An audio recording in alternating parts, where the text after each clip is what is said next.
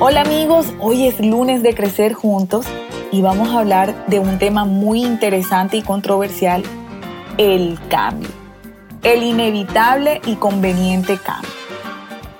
Según Darwin, las especies que sobreviven no son ni las más inteligentes ni las más fuertes, sino aquellas que responden mejor al cambio. El verbo cambiar hace referencia a dejar una cosa o situación para tomar otra. El cambio está asociado a diferentes situaciones. Puede estar asociado al cambio climático, asociado al dinero, puede estar asociado también a cambios biológicos, entre otros.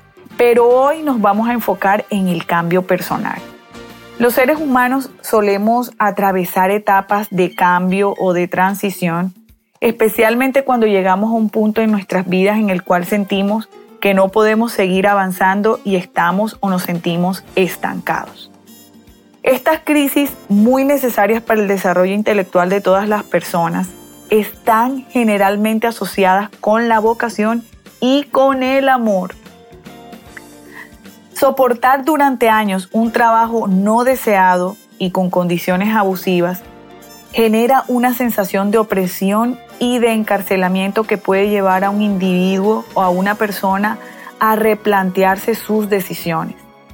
O también tener una relación de pareja en la que no existe el cariño y la comprensión por el otro puede demandar de un cambio, puede requerir de un cambio. No de pareja necesariamente, sino de otras maneras de revivir el amor y de resolver una relación conflictiva o con problemas. El cambio es algo con lo que no todo el mundo está de acuerdo. Hay personas que sienten que no necesitan cambiar y se quedan tal cual como son y quedan y se quedan creyendo en la permanencia. Aunque nosotros decidamos no cambiar, nuestro alrededor, el mundo, nuestras circunstancias sí lo hacen y por lo tanto, queramos o no, nosotros también lo hacemos.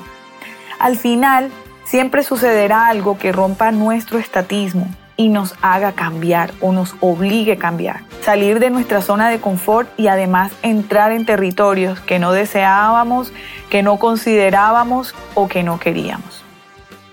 Para que abracemos el cambio debemos saber que trae muchos, muchos, muchos, muchos beneficios, como por ejemplo la renovación, sin perder necesariamente nuestra esencia. También vamos a experimentar los resultados de acciones distintas vamos a tener un aprendizaje constante. Además, vamos a estaremos provocando un cambio progresivo en nuestro interior.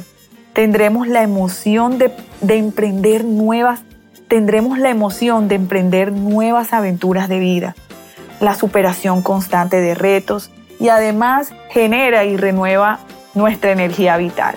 O sea que es muy conveniente y muy buena.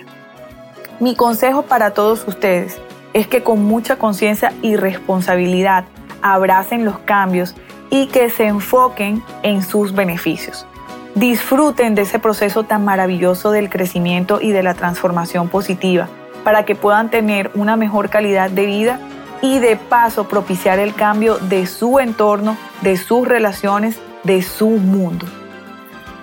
Mis queridos amigos, deseo que pongan en práctica todos estos consejos, que abracen el cambio, que tengan una semana maravillosa, productiva, muy positiva. Les recuerdo que pueden seguirme a través de mis redes sociales como Gina Molinares Coaching, a través de Instagram, Facebook, a través de mi página web y además que se suscriban a mi canal para que reciban las notificaciones de todo el material de valor que subo para su crecimiento personal y profesional. Les mando un abrazo gigante cargado de mucho cariño. Hasta pronto.